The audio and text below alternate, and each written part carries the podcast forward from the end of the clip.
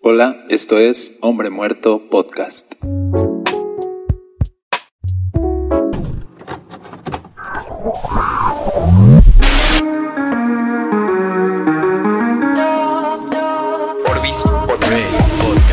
Esto es Hombre Muerto Podcast. Orbis Podcast. Orbis Hombre Muerto Podcast. Break Podcast.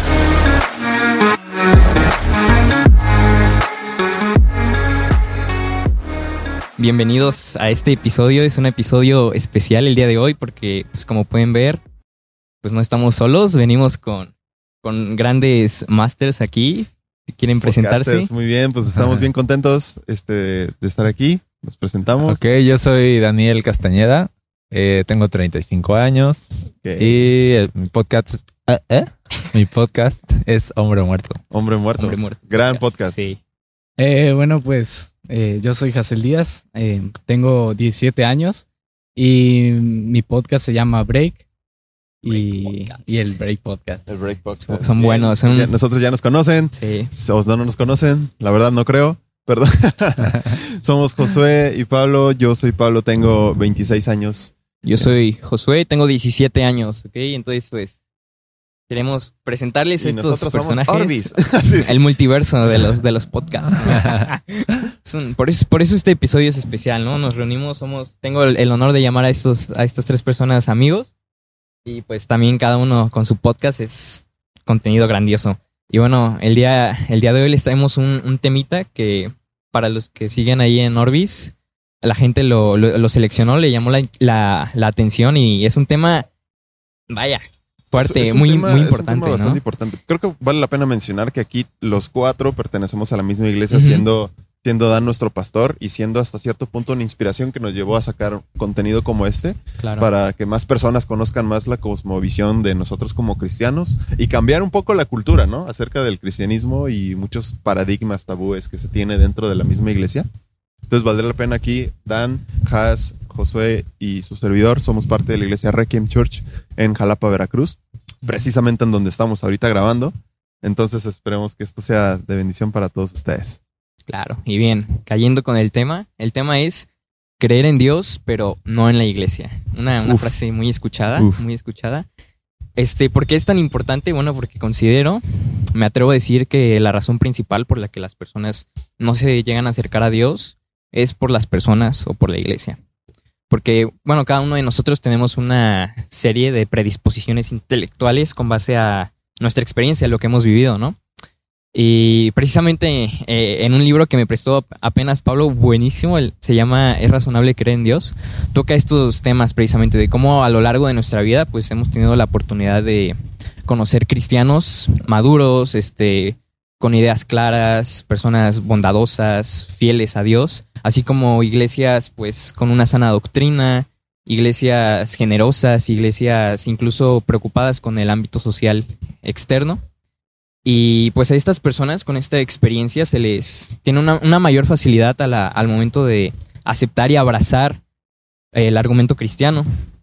Y en el polo opuesto, pues hay personas que han tenido esta experiencia desafortunadamente de, conocer a cristianos nominales. Es decir, es decir que solo tienen el puro nombre, ¿no? De cristianos, pero pues de Dios quizá no, no haya allí, ¿no? Personas, no sé, generos, este, generosas, orgullosas, personas inmaduras, así como iglesias con doctrinas desviadas que se ha, vaya, ahí pasó algo, ¿no? Y pues para estas personas obviamente va a ser mucho más difícil aceptar y abrazar el argumento cristiano e incluso se presta más para que lo ataquen. Claro. Entonces, ¿Qué opinan ustedes? Esto es como una conversación. Sí, pues em, eh, estos tiempos son eh, tiempos difíciles porque cada vez se nos invita más eh, en las redes sociales o la cultura misma nos va empujando a ser más individualistas. Em, si bien de pronto se levantan muchas causas y como que ahorita también nos gusta ser parte de una causa, pero ni siquiera ser parte de una causa eh, real o tangible, sino con, con darle un like, con, con ponerle este, a lo mejor como mi aprobación a lo lejos desde redes sociales, con poner una frase en mi feed y ya, o sea, o sea, somos parte de ah, muchos movimientos, nos gusta sentir que estamos haciendo algo, pero desde una posición muy cómoda. O sea, realmente no nos estamos involucrando, ni estamos ensuciándonos las manos, ¿no? Solo decimos, yo digo que sí, no, yo opino que eso está mal y yo apoyo esto y no aquello. Entonces, realmente estamos viviendo desde una posición muy cómoda ya. Ya no hay este sentir de me voy a comprometer a una sola cosa, eh, voy a luchar por una causa realmente, este, voy a dar más de mí mismo, voy a dar recursos, voy a dar mi tiempo. Entonces, estamos como viviendo en una cultura más eh, eh, independiente, más eh, desconectada unos de otros y desde donde pensar en pertenecer a una iglesia como tal es algo a lo mejor incluso agresivo. Sí. O sea, es algo agresivo, o sea, es como incómodo, es algo que así como, o sea, Como no te voy a dejar entrar en mi vida, Claro. o sea, tranquilos, Sí, ¿no? sí. Yo desde aquí a lo Hasta- lejos. hasta aquí, pero no tanto, Ajá. ¿no? Entonces, creo que son tiempos difíciles por eso, pero a la vez es un desafío, es un reto que la iglesia tiene de poder levantarse de todas formas a decir, eh, la iglesia como fue diseñada eh, tiene sentido, la iglesia como fue diseñada es sanadora, es liberadora, es parte del plan de Dios, está bien estar unidos, está, está bien formar parte de una comunidad, está bien ser generoso en una comunidad, está bien dar, está bien recibir, está bien eh, ser parte de un cuerpo. O sea, el, el poder valorar esto y que la iglesia lo pueda levantar para que todos lo vean y lo aprecien, así como nosotros lo apreciamos, pues va a ser un reto muy bueno que vamos a tener en estos tiempos. Definitivamente. Sí, no, es, es bastante desafiante, como lo dices, y hasta cierto punto incomoda a la gente, porque realmente la iglesia no es Dios. La iglesia, por lo tanto, no es perfecta. O sea, la muchas personas creen que dentro de un, un edificio van a encontrar la perfección. Y si llegas con ese tabú, lo más probable es que te decepciones, ¿no? Claro. Lo más probable es que entres y digas, ¿qué onda? ¿Por qué hay personas así? ¿Por qué no se supone que deberías, si vas a la iglesia, no se supone que debería ser así? Ujú. Si de aguanta, es que nunca se trató de eso. Sí. Nunca se trató de eso. Nunca es nosotros tratar de presumir. Lamentablemente sí hay casos, ¿no? De que las personas sí presumen de, mira, ajá, Sí, yo no me pongo este, cadenitas, ¿eh? Así como tú, eh, por exagerar algo, ¿no? Pero esa presumen de esas disque per- perfección cuando están más alejados de la realidad Sí. de esa parte, ¿no? Entonces llegas a la iglesia con ese- esa predisposición, te encuentras con esto y te desilusionas, te sientes... Y, y agrégale estas predisposiciones que nos comentaba Dan, yo creo que Sí, ¿no? es una bomba, ¿no? Hay, hay una frase este, increíble que di- dice que la iglesia es un hospital para, para Ah, sí. pecadores, no un museo de santos, ¿no? Correcto. Entonces, yo creo que este, si, si siguiéramos ese pensamiento, pues entenderíamos, ¿no? O sea, vas con esa predisposición de llegar a la iglesia y decir, a ver, yo aquí, este, como todos los demás, nadie aquí es perfecto, nadie es más que, que otro. Aquí estamos con el mismo propósito, acercarnos a Dios, este, sanar, curarnos, mejorar entre todos en apoyo.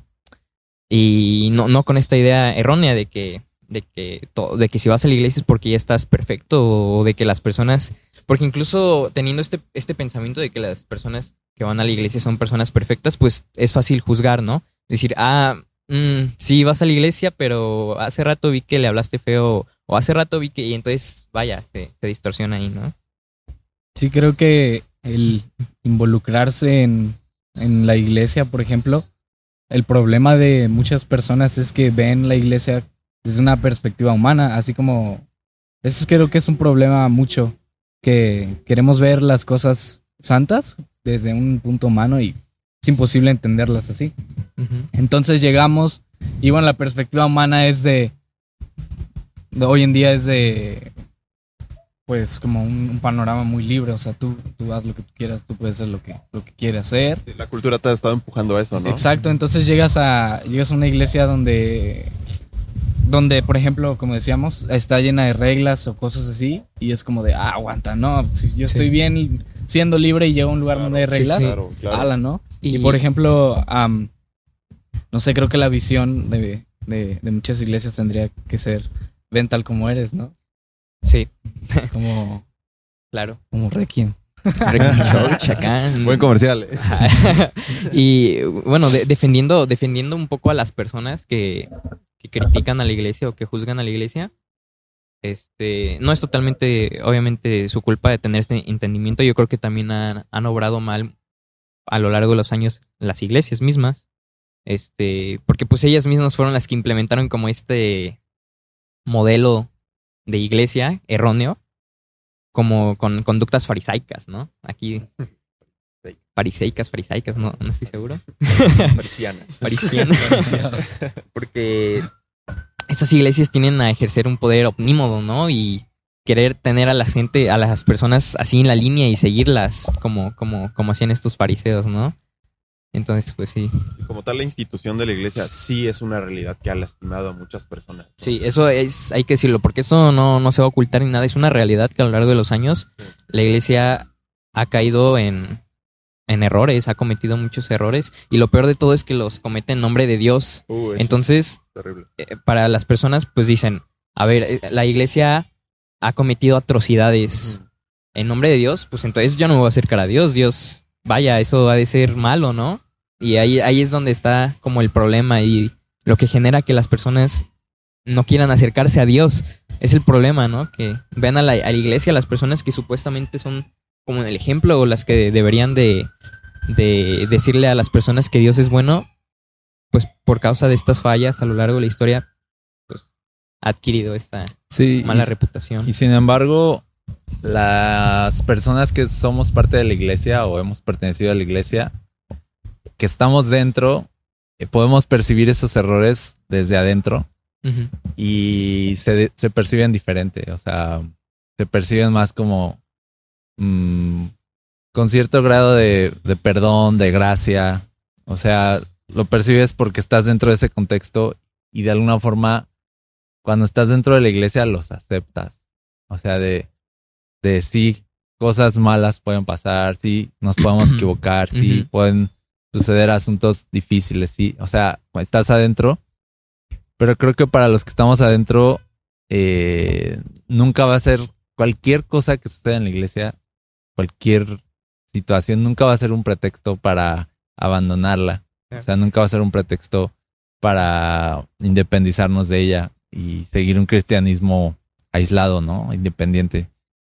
Creo que cuanto más eh, carencias vemos en la iglesia en general, como que un cristiano creo que lo que se produce es me voy a comprometer más, ¿no? ¿Cómo puedo ser parte para ayudar? ¿Cómo puedo ser parte para que esto avance o estas cosas se corrijan o la iglesia sea mejor o alcance su propósito, ¿no?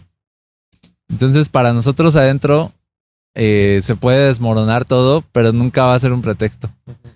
Para afuera es diferente porque creo que el juicio que se hace desde afuera hacia la iglesia nunca va a ser eh, puro, siempre va a ser más como eh, señalar puntos, no como de quiero que cambien las cosas, sino como señalar puntos como un pretexto para seguir estando lejos de Dios, ¿no? Sí. O sea, de un, un pretexto para para no acercarnos, ¿no? A la iglesia como tal. ¿Se, se escucha todavía? ok, está pasando el tren. Una disculpa, está pasando fue, aquí. Tenemos la carretera. Estamos en una avenida principal, ¿no? Sí, Está sí. bonito el spot, pero hay mucho ruido. Se ve- pero se ve bonito, ¿no? Dale. Entonces sí, eh, creo que, que aunque la iglesia, o sea, actualmente tenga muchas cosas buenas y sea eh, una iglesia, pues hasta cierto punto sana o estable o lo que sea, eh, creo que la gente siempre va a hallar pretextos para señalar eh, asuntos que los ayuden a poder justificar que no están cerca de Dios, ¿no? Entonces, al final uno tiene que asimilar eso y decir, ok, tenemos que seguir y no nos vamos a acomodar a, a, a las críticas o a lo que la gente piensa para que entonces ya no nos digan que estamos mal o algo. Ah. Buen motor. sino a- aceptar eso, ¿no? O sea, aceptar que, que va a haber críticas, aceptar que, que estamos en muchos sentidos contracorriente y que eso no nos, no nos detenga. O sea, no nos, al final, pues no nos estamos como queriendo amoldar a- al gusto de las personas en muchos sentidos, sino que tenemos una misión muy, muy específica. Entonces, lo que quiero decir es, la iglesia no es perfecta, pero siempre va a haber dos perspectivas, ¿no? La perspectiva desde adentro, que dices, no es perfecta, pero la amo. ¿no? Y así como la ama Jesús, o sea, él sabe más que nadie que no somos perfectos, pero nos ama. Y la perspectiva desde afuera es la iglesia no es perfecta y la odio, ¿no? Y odio todo lo que tiene que ver con iglesia y Sí. casi casi que me ofendes si me invitas a la iglesia. Sí, o sea, sí, sí. es- son dos, dos, dos perspectivas de una sola realidad. La iglesia no es perfecta. ¿no? Sí, y creo que en esta perspectiva de- en el exterior puede haber como dos posturas. Tanto las personas que creen en Dios, como el, como el título, ¿no? Pero no creen en la iglesia, que entraría en esa perspectiva, ¿no? De tomarlo como excusa quizá para no acercarse a Dios. Y personas que completamente no saben de Dios o no han sabido de Dios, pero al momento de querer acercarse, quizás se, se decepcionen o se desilusionen por la forma en que sean tratados por la iglesia, ¿no? Y es que, pues hay, hay muchas, hay muchas, como muchos trapitos, ¿no? Que la humanidad ha tenido, bueno, la humanidad, la iglesia más bien ha cometido errores que dices, vaya, o sea, en parte entiendo que las personas juzguen, ¿no? Pero si vieran la realidad, el, el origen por el que fue creada la iglesia, que es completamente distinto. Por ejemplo, algo que suelen sacar seguido, ¿no? Eh, la Inquisición, ¿no? De, de la iglesia Puf, sí. No, o sea, ¿cómo defiendes eso? O sea, atrocidades tan... puf, ¿No? La que me atacaban a todos los, todas las herejías, ¿no? Todas las que tenían pensamientos, creencias distintas a, a la religión. Y decir que los mataban es poco. O sea, los torturaban, pues, horriblemente. Y las personas asocian, por ejemplo, esto a Dios, ¿no? Un- como un Dios malvado. Cuando esto no es lo que nos vino a enseñar Jesús. Este, hay una, voy a leer una, una frase de, de Luther King que dice, cuando se cometen injusticias en nombre de Cristo, se traiciona el verdadero espíritu de aquel que murió injustamente y que aún así solicitó perdón para sus enemigos. Obviamente Jesús no nos vino a ense- a enseñar esto, a destrozar a las personas que, que pecan o que no son creyentes. Un, clarísimo ejemplo de esto es la, la historia de la mujer este, en adulterio, ¿no? Como Jesús estaba y los fariseos llegaron, le trajeron a esta mujer, dijeron, Jesús, esta mujer cometió adulterio, este, las reglas dicen que hay que ap- apedrearla hasta matarla, ¿no? Y querían ver qué, qué, qué decía Jesús, ¿no? Era una pregunta trampa para ver qué, cómo actuaba. Este, y Jesús, pues ahí medio les hizo caso y les, la, ¿cómo les dijo, no? Este, el que esté libre de pecado, que lance la primera piedra. Y poquito a poquito se fueron yendo los fariseos, hasta que quedó la mujer con, con Jesús y, y lo que le dijo fue, Jesús le dijo a la mujer, ¿dónde están? ¿Ya nadie te condena? Y ella le dijo, nadie, Señor. Y él le dijo, tampoco yo te condeno. Ahora vete y no vuelvas a pecar.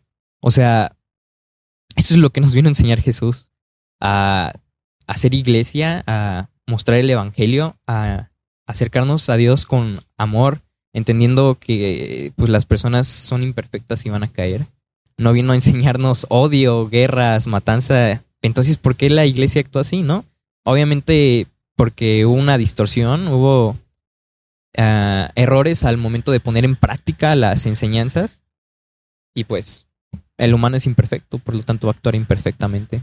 Pero quiero hacer hincapié en que eso no es lo que Dios, lo que Jesús nos vino a enseñar, pero, pero para nada. Y yo creo que si las personas tuvieran la oportunidad de ver, de quitarse esa venda que se ha puesto y ver la realidad del propósito de la iglesia y del evangelio, no, no tendría por qué ser juzgada, porque no hay ni un detalle de, de maldad. Sí, claro. Y algo que es común en muchos críticos o vamos a ponerle como haters de la iglesia y todo lo que tenga que ver con religión, eh, puedo notar este común denominador que ninguno de ellos ataca las filosofías de Jesús. Los críticos de Jesús, o sea, es de... es chido. O sea, así lo, lo, lo he visto muchas veces tanto en Instagram, Facebook, TikTok. O sea, de críticos así, sí, pero, ah, no, pues Jesús. No, es chido. La neta sí, o sea, pensaba muy bien y vino a cambiar todo. Sí. Oye, es que eso es lo que estamos predicando. O sea, lo siento si la persona, si personas te han lastimado, pero esas personas no son Jesús. Exacto. Esas personas no son lo que Jesús vino a predicar. Si lo han, si lo han hecho, de verdad, en nombre de cuatro cristianos que estamos aquí presentes, te pedimos perdón, porque la, la iglesia Sí. no es así. Sí. Jesús, Jesús no es así. Y si Jesús te cae bien, eso es lo que nosotros estamos tratando de ser. Nosotros estamos tratando de imitar a Jesús en todo lo que Él nos enseñó. Entonces, eso, eso como un paréntesis. Sí, Ese es, es algo muy importante porque sí, sí, sí es cierto. O sea, personas cuando hablan acerca de religión, filósofos, personas este, estudiosas, metidas en temas filosóficos, o sea, no, no, ninguna es capaz de criticar una sola cosa del evangelio. De Jesús y sus acciones. O sea, nunca, no, no se ha visto nada así este, crítico. E inclusive hay personas que critican de tan perfecto fue, que fue y tan querido que fue Jesús, critican el hecho que sí existió o no. Y es así de... Ok, no hay un doctorado de historia en cualquier universidad del mundo, doctorado en historia, que no mencione que Jesús no existe. O sea, ya eso es como, ¿te quieres ponerte científico? Sí, no. está totalmente Esa comprobado. parte está, está completamente comprobado que sí existió. O sea, vino, vino a partir la era. Sí vino a partir la historia, o sea, pero hay muchos historiadores Sí, reconocidos en cualquier universidad del mundo que sí, sí. comprueban la existencia de Jesús, ¿no? Y pues si te cae bien, sorpresa. O sea, si eres un crítico, eres un hater de la iglesia, pero Jesús me cae bien. Ah, Era chido, era como aquí bien relajado. Eso es lo que estamos tratando de hacer. O sea, y es genuinamente, Él es el que vino a revolucionar y es el que ha cambiado nuestro corazón. Si tú me conocieras de años para atrás, a cualquiera de nosotros es de, pero ¿qué fue lo que pasó? Jesús me mostró su amor. Jesús me enseñó cuánto me ama y Jesús me empezó a cambiar. Y eso somos la iglesia. Somos un conjunto de personas que han sido cambiadas por Jesús y que están cambiando a las demás personas. Lo que queremos hacer. Bueno, ellos no, que están predicando este amor que cambia a las personas. Exacto. Somos un medio, ¿no? Sí, creo que parte de esto se remonta al mismo, al mismo Génesis, ¿no? Como Dios cuando creó el universo, pues fue porque, bueno, yo lo veo como que él tenía tanto amor contenido en él que, o, o sea, que no lo llevó más que a compartirlo. O sea, en, en su tripartición, por decirlo así, ya había una comunidad y pues qué más que crear a más personas para compartir todo ese amor, ¿no? Entonces, siempre creo que nuestro espíritu está buscando, es, está carente de amor, entonces lo, pues está buscando en cualquier cosa de este mundo, ¿no? Entonces, pues llega a la iglesia y qué pasa cuando hay una iglesia donde, donde hay puertas cerradas, a, donde no hay un amor eh, incondicional ante la gente, pues entonces ahí es un problema. Entonces, creo que muchos de los problemas para cristianos, no cristianos y cristianos que quizás se han alejado, no es el cómo llegan a la iglesia, porque yo estoy seguro que Dios se encarga de cambiar corazones y en un, en un abrir y cerrar de ojos, llueve, truene o relampaguee, las personas llegan a la iglesia. Ese no es el problema, sino por qué las, por qué las personas se van de la iglesia. Y esto ya es como más enfocado a, bueno, ¿en qué está fallando la iglesia de hoy? Porque pues venimos de la iglesia primitiva y ahí que, se predicaba a todos, a gentiles, a, a judíos. Era un evangelio, era para todos y creo que ese es problema hoy en día. ¿Por qué la gente no, por qué la gente se va de la iglesia? Y creo que va a seguir pasando. O sea, eh, no creo que llegue un punto donde digamos, ahora sí ya, ¿no? Esta es la iglesia. Sí. Bueno, sí va a llegar en el día final, Ajá, exacto. pero, ahorita no. no. De hecho, va a empeorar, ¿no? Sí, sí, sí. La, la, la misma Biblia nos precave de abusos futuros de la religión. O sea. Pero bueno. Sí, entonces creo que eh, no, no podemos como estar construyendo una iglesia pensando de eh, cómo le hacemos para, para cada vez lucir más perfectos, ¿no? Porque creo que no, no va a pasar. Pero sí creo que en medio de nuestra imperfección, Dios nos va a ir eh, santificando y transformando y sí van a ir cambiando cosas, pero no partiendo desde nosotros le estamos haciendo bien, estamos tomando las mejores decisiones, estamos súper bien organizados. Creo que no parte de ahí, sino de parte de cuánto Dios puede hacer a pesar de tantas carencias que siempre va a tener la iglesia. Yo lo que veo es que los ministerios en la Biblia, por muy ungidos, por ejemplo el de Moisés, ¿no? por muy ungido que estaba, por mucho que le brillaba el rostro, por mucho que hablaba cara a cara con Dios, tú dices, ¿y cómo era, voy a decir, su iglesia de Moisés? Lo peor. Peor de lo peor. Lo peor. Sí. O sea, no era. Y pienso en Samuel, súper ungido desde niño, desde chiquito, y al final tiene un pueblo que no quiere a Dios y lo rechaza, ¿no? Eh, y así podríamos seguirnos, ¿no? O sea, Sí. ministerios que estaban ungidos por Dios, el mismo Pablo, los mismos apóstoles, o sea, y, y ves las, las fotos, ¿no? Por así decirlo, de las iglesias de Corinto, de Éfeso y todo, y todas eran problemáticas, ¿no? Sí. en todas había un problema y tú dices, pues, ¿qué- pues qué onda con la, qué onda con Pablo, entonces qué onda con Timoteo, no lo estaba haciendo bien. Y muchas veces no se trata de, de, de si Dios es- está eh, poniendo a las personas incorrectas a cargo o si Dios no está ahí. O sea, no, no, solo, solo habla de qué necios somos, ¿no? Sí. Como seres humanos. O sea, de que puedes tener ahí a Jesús mismo, pero lo vas a Sí. crucificar.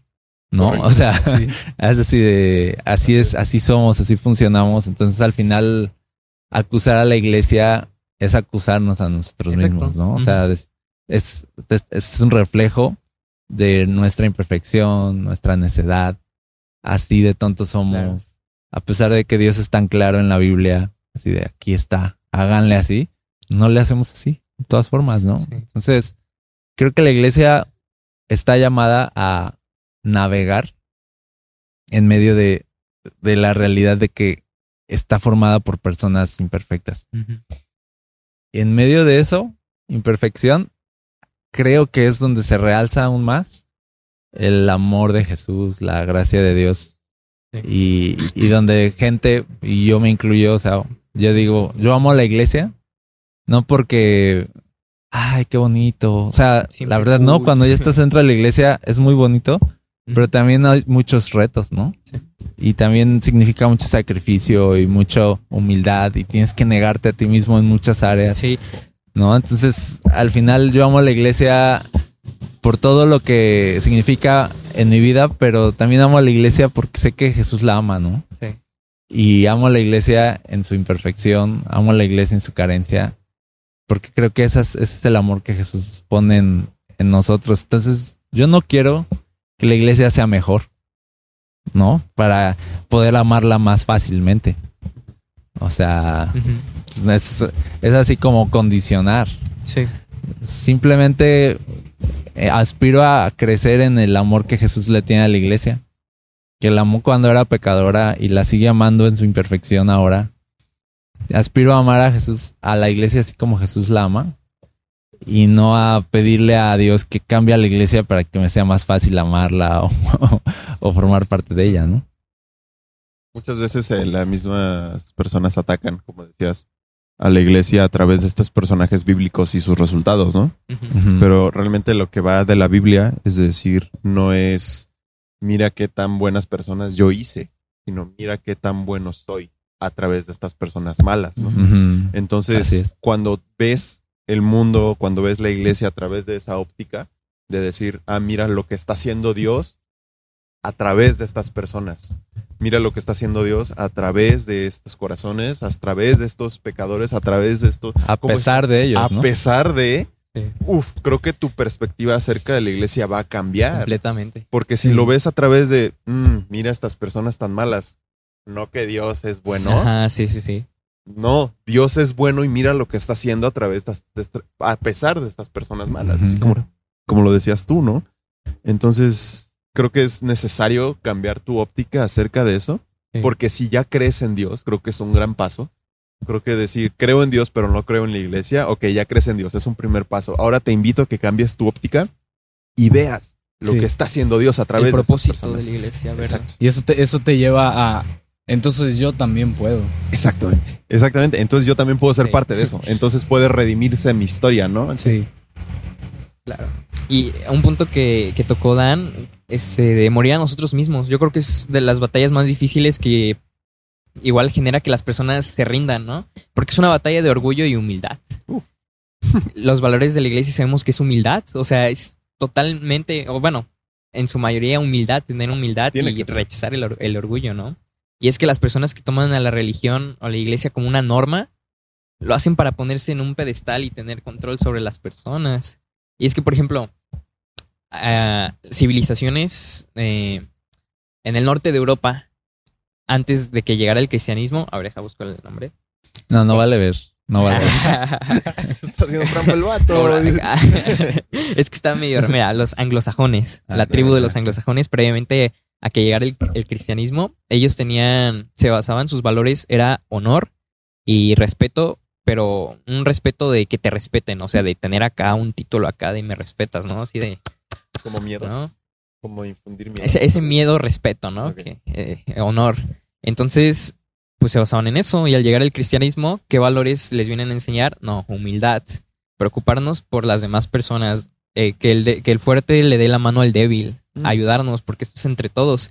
Y, por ejemplo, un, un ejemplo para visualizar esta- estas diferencias de posturas. Por ejemplo, visualicen a, este, a esta tribu, ¿no? Pongan que van cuatro, cuatro personas de esa tribu caminando y ven, obviamente en la actualidad, o sea, ahorita en la actualidad, y vienen, no sé, están en un callejón oscuro y se acerca una ancianita de noche con una bolsa grandota. Este, ¿por qué no empujarla y quitarle su bolso, ¿no? Y ganarse a lo mejor algo de lana. Bueno, según eh, basándonos en los valores de esta tribu, no lo harían, ¿por qué? Porque van acompañados. ¿Qué dirían las personas de ellos, no? Te verías despreciable y para ellos el, el, verte así como despreciable es lo peor, ¿no? O sea, vemos actitudes como de orgullo, ¿no? Que no, no, no lo hago porque cómo me va a ver las personas, ¿no? ¿Cómo va a quedar mi reputación? Y en cambio los valores cristianos de humildad es, no lo hago, ¿por qué? Pues porque pienso en las aflicciones externas de esta viejita, pues, oye, es una persona que debido a sus condiciones de edad, pues ya es alguien que, o sea, vaya, esto sería terrible, ¿no? Piensas en que quizá le hace falta dinero, piensas en todas las personas que dependen de ella económicamente, dices, no, o sea, a- hasta la acompaño durante todo el, recorrido oscuro para que no- nadie le haga nada. Sí, el cristianismo esta es desafiante diferencia. porque te pones a las personas adelante de ti mismo, ¿no? Sí. Y eso a las personas les arde, les duele, es sí, porque es parte de nuestra naturaleza. Orgullosa, pecaminosa. Yo primero y ya los demás después. ¿no? Sí. Y es des- desafía eso a tu corazón. Es decir, no, tienes que amar a esos como te amas a ti mismo. Pero, pero, pero, ah, ah, Sí. Como a ti mismo.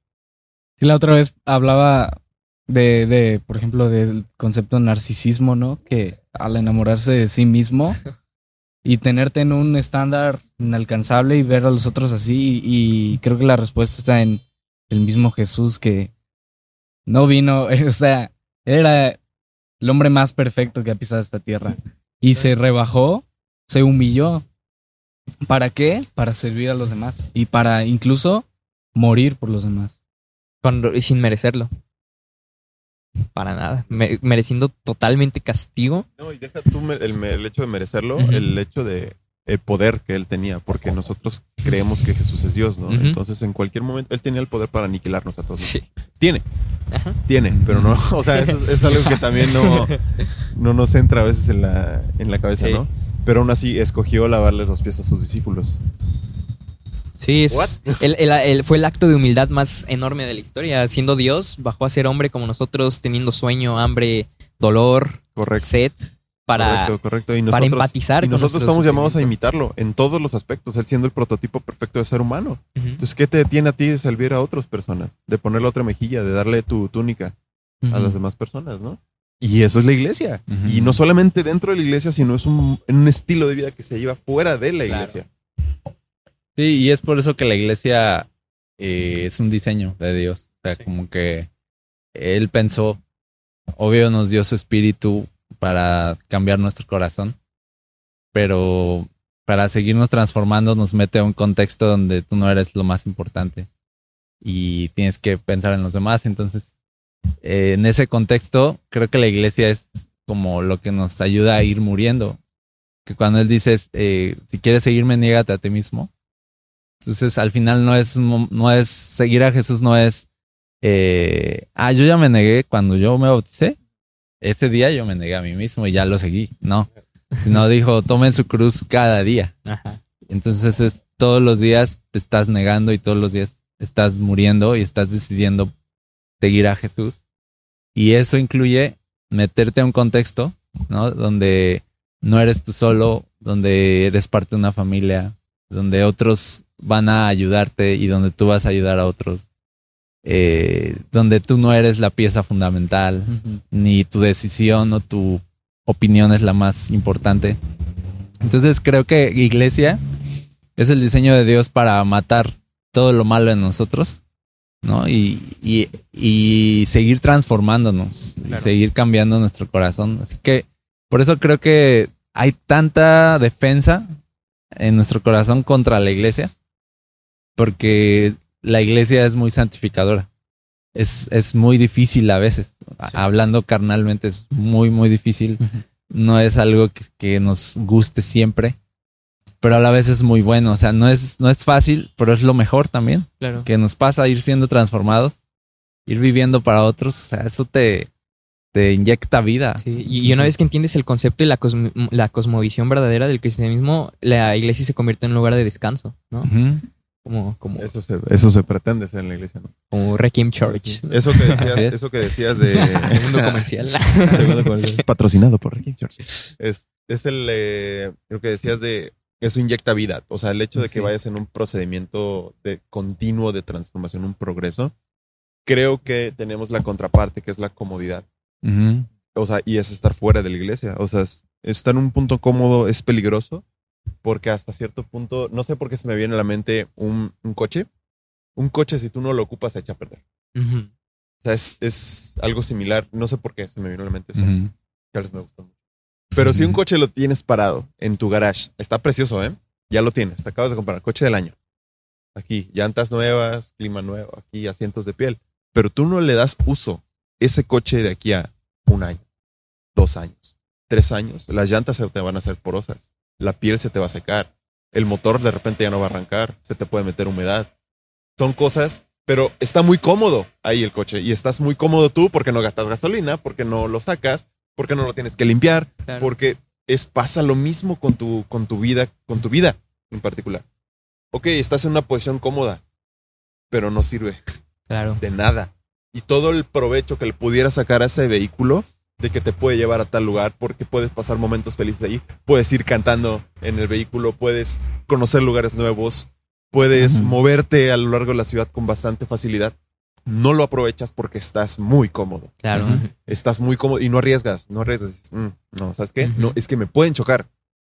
Ajá, pero es parte de la vida de uso de ese vehículo. ¿no? Claro. Entonces, algo similar es con tu vida cristiana.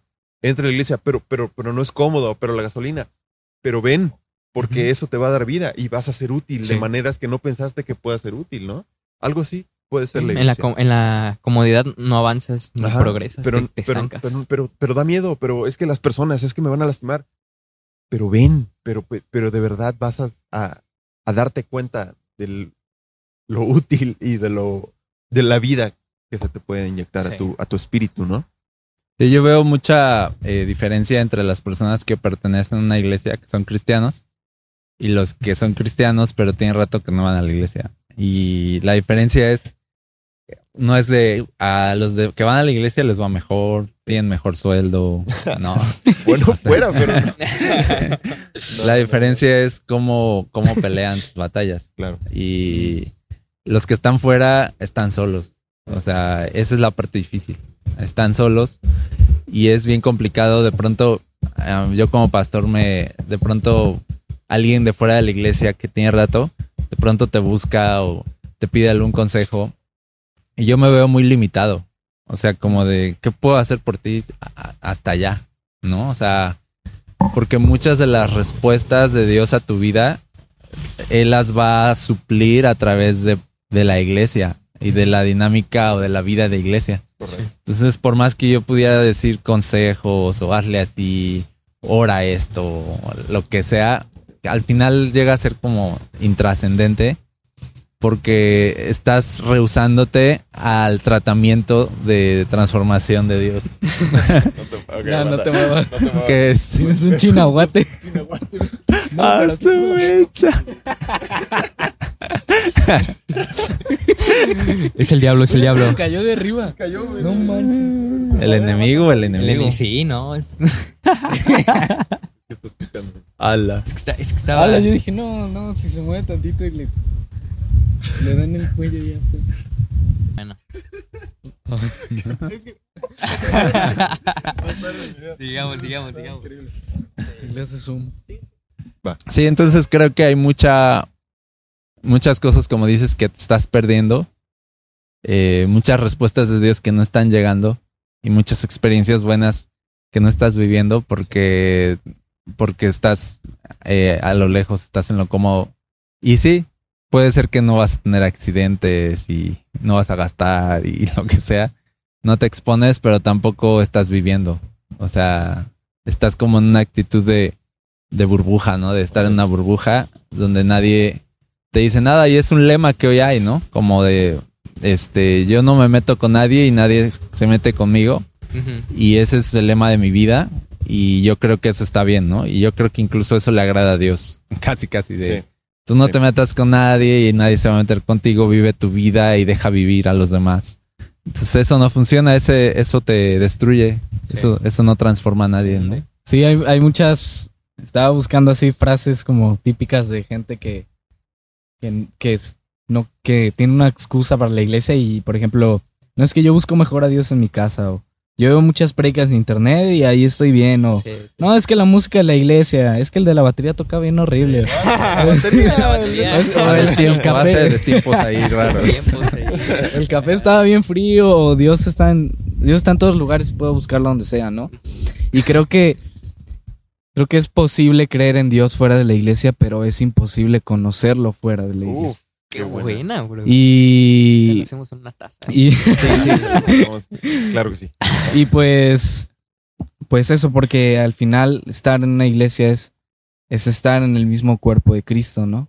Y y bueno, también decía, estaba viendo que ahí en, en Hechos, justamente al principio, cuando, o sea, cuando todavía no estaba conformada la iglesia, en, en Hechos 2 2.1, dice que todos estaban ju- juntos, estaban eh, reunidos, unánimes en un mismo sentir.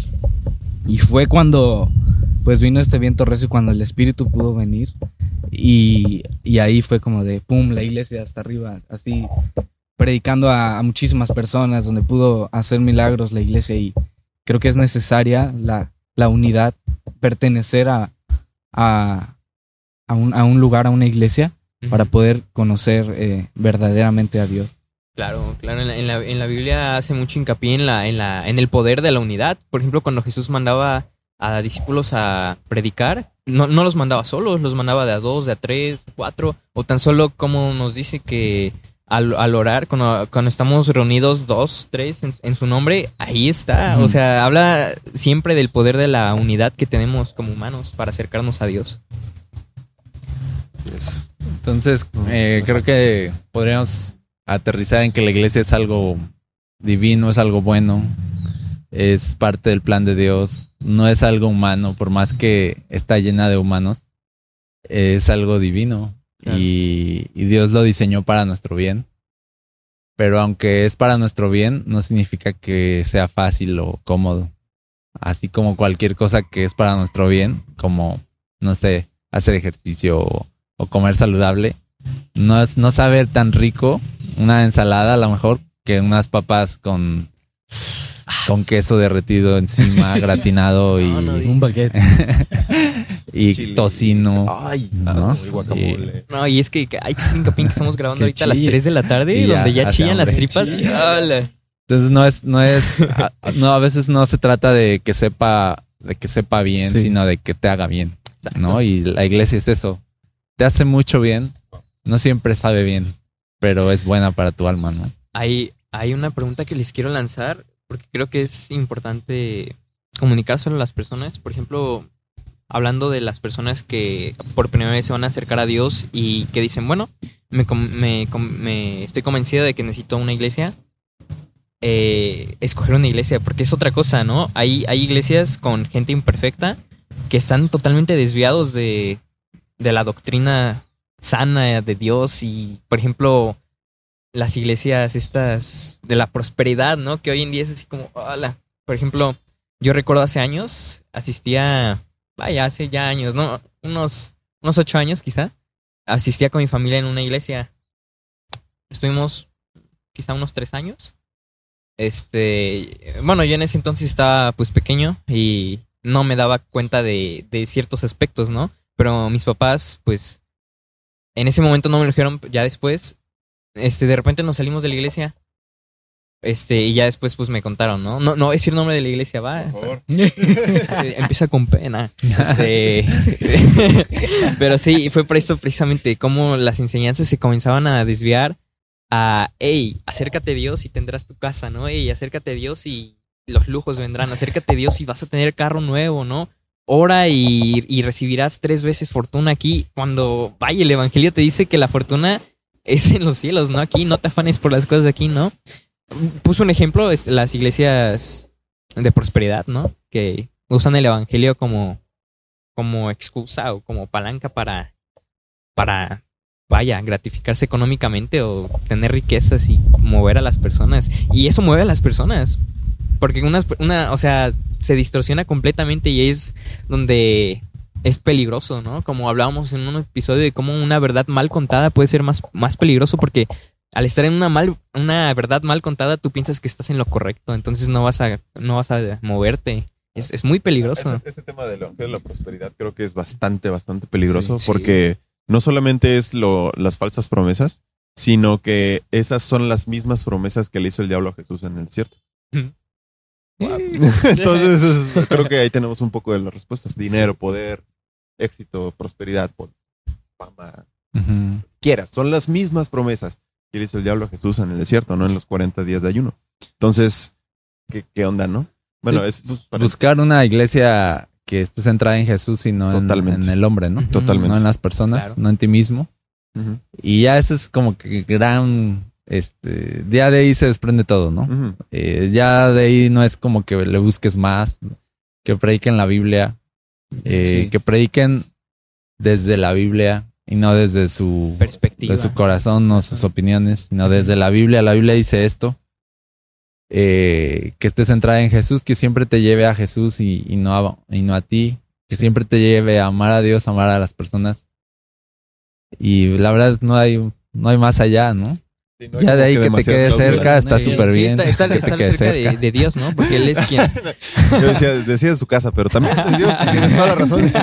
estar cerca de Dios para que pues Él nos provee esta, este discernimiento, ¿no? De, de, de saber, de sentir, de, ah, esto como que... Sí. como Y que no, y no, spoiler, no vas a encontrar la iglesia perfecta, ¿no? No. No, no la vas a encontrar, la verdad. Entonces, mientras tenga estos principios cristocéntrica, iglesia eh, que enseñe la Biblia. Sí, punto. y si tú estabas fuera de la iglesia, eh, nunca vas a, a encontrar una iglesia eh, como la estás imaginando.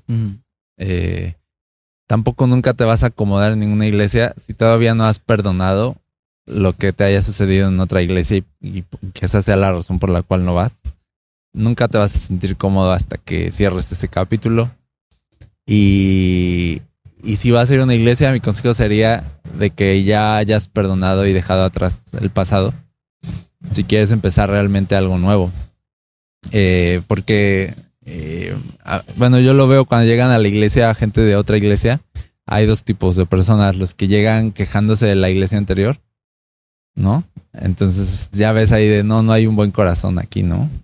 Eh, hablando mal del pastor, hablando mal de lo- los líderes o lo que sea, no hay un buen corazón.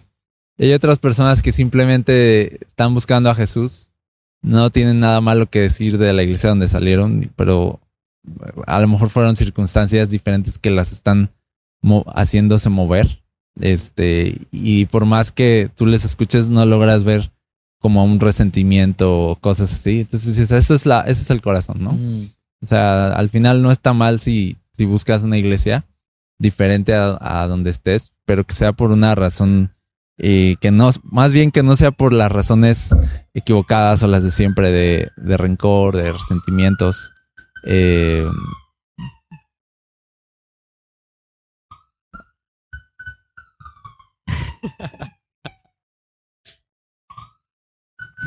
yo me quedé así, voy a Se quedar. quedó así. Esperando, esperando. Que no sea por división tampoco. Que no sea de. A mí ya me traje 20 personas a la. No, o sea, eso ya no, ya no suena bien. Este. Creo que si tú vas a tomar una decisión porque te está moviendo, eh, en ese sentido debes de amar a la iglesia en la que estás y que sea una decisión aquí sí privada porque puedes dañar a la iglesia. O sea, puedes, si tú tratas de, de decirle a otros, no, yo me voy porque esto y lo otro. O sea, ¿quién dice que no estás equivocado y que tu opinión no es la correcta? Y solo vas a contaminar a, a gente que está bien eh, ahí en su iglesia y solo los vas a incomodar. Entonces, eh, es algo delicado cambiar de iglesia, pero es válido cambiar de iglesia. Solo busca que tu corazón esté limpio Sí. cuando lo hagas, ¿no? Sí, definitivamente aquí el que nos puede enseñar acerca de eso es, es aquí Dan, Sí. porque pues, él ha tenido la experiencia de ser pastor durante muchos años y creo que has visto de todo. O has visto bastantes, ya bastantes casi de todo. Casi de todo. Te faltan, te faltan unos 50 años de pastorado. Pero creo que sí has visto lo suficiente para hablar con esta, con este entendimiento, ¿no? Cosa que tal vez nosotros. Porque tú tienes la investidura esta pastoral, ¿no? Pero tienes toda la razón. Llevar estas cargas a otra iglesia es nada más que llevar como un veneno el que contamina a los demás, ¿no? Sí, y curiosamente eh, he visto que las personas que salieron mal de una iglesia eh, les cuesta mucho trabajo florecer en otra. O sea, y puede ser que parezca que van floreciendo, pero a la larga si no lograron eh, perdonar o dejar atrás el pasado, a la larga va ese, ese pasado les va a pesar. Y, y vuelven a repetir patrones y al final resulta, he visto eso, resulta que esta iglesia también está mal. ¿No? Sí, es sí, así sí, sí, de, sí. Todos si están mal. todas las iglesias a las que vas están mal y tú estás bien, tengo noticias para ti. o sea, el que está mal eres tú, ¿no? Ok. Sí, buen dato. Sí, creo que al final Dios da el, el discernimiento a las personas de en qué lugar, ahora sí que Dios los ha puesto, en qué lugar Dios ha determinado estar. Y, y bueno, creo que algo que podría decir yo para una persona que apenas va a acercarse es que hay un, hay un, hay un propósito para, para ti en la iglesia. Hay un propósito, me atrevería a decir, divino que, que, que tienes en la iglesia para servir a otros. Y, y bueno, también en, en Corintios 12, 14 dice que, que el cuerpo no es un solo miembro, sino muchos. Esta, el cuerpo lo conformamos todos. Así es. Hay un lugar para ti en la iglesia. Crees, ya, ya crees en Dios, estás desde el otro lado. Pero es darle la oportunidad a la iglesia bajo esta óptica que estamos discutiendo. Sí. Y pues para terminar, algo que quieran agregar. Pues domingos 11. Domingos 11 de la mañana. Cafetería de 5 a 10. Cafetería. Muy buena. Bueno, pues yo, vaya, ya aterrizamos el tema muy bien. Yo quisiera decirles, agradecerles por, por este episodio. Estuvo bueno, ¿eh? es un tema muy, muy controversial y muy importante que se tiene que hablar. Ya saben, este, el pastor Dan tiene su podcast Hombre Muerto y aquí mi amigo Has Break Podcast. Igual, para que ahí les, les echen una chicadita. Este, pues un gusto hablar con ustedes. Muchas gracias por su tiempo. Sí, gracias. No, muchas gracias por invitarnos. No, no, no, gracias. Gracias a ti, de verdad. Un gusto, Dan, poder No, no, estar con un Caballeros, Al muchas contrario, no, no, no, no. yo pago, yo pago. La cuenta, porfa. es- No, pues muchas gracias por, por escuchar. Recuerdo, únete a la plática. Claro. ¿Tienes algo que comentarnos? ¿Tienes alguna inquietud? Haznosla saber. Esperemos que este tipo de episodios se puedan repetir en un futuro con temas un- eh, más de este tipo, temas de iglesia, para aclarar un poco las dudas. y- Certidumbres que nos externen. dudas. Sí, claro, claro. claro. Sé parte de la plática. Te invitamos a seguirnos en nuestras redes sociales como Orbis Podcast, Break, Break Podcast y Hombre Muerto Podcast. ¿Va? Y bueno, ese fue el, el- el multiverso, ¿no? Ese Aquí. fue el Crossover. El crossover. El. Spider-Verse. Ah, también el Hombre Muerto tiene unos contenidos en Patreon. Acabo de abrir una cuenta en Ah, Patreon. así Le hago un comercial. Están buenísimos. Les invito a suscribirse. Les invito a ser parte. Son episodios que han servido mucho a mi vida cristiana. Entonces, aquí que los, bueno. los compartan. Hombre Muerto es el que más an- antigüedad tiene este podcast. Tiene más de 30 episodios. Entonces, dale una checada para que le puedas dar tu contenido. Break y Orbis acaba de empezar literal este- estos proyectos. Entonces, dale su checada. Nos vemos en la siguiente. Adiós. Adiós. Bien. Bien. Ahí. Estuvo bueno. Muy chido el tráfico también.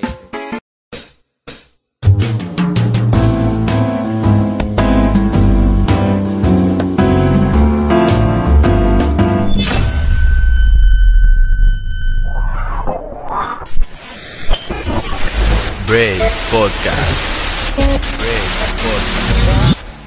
Hola, esto es Hombre Muerto Podcast.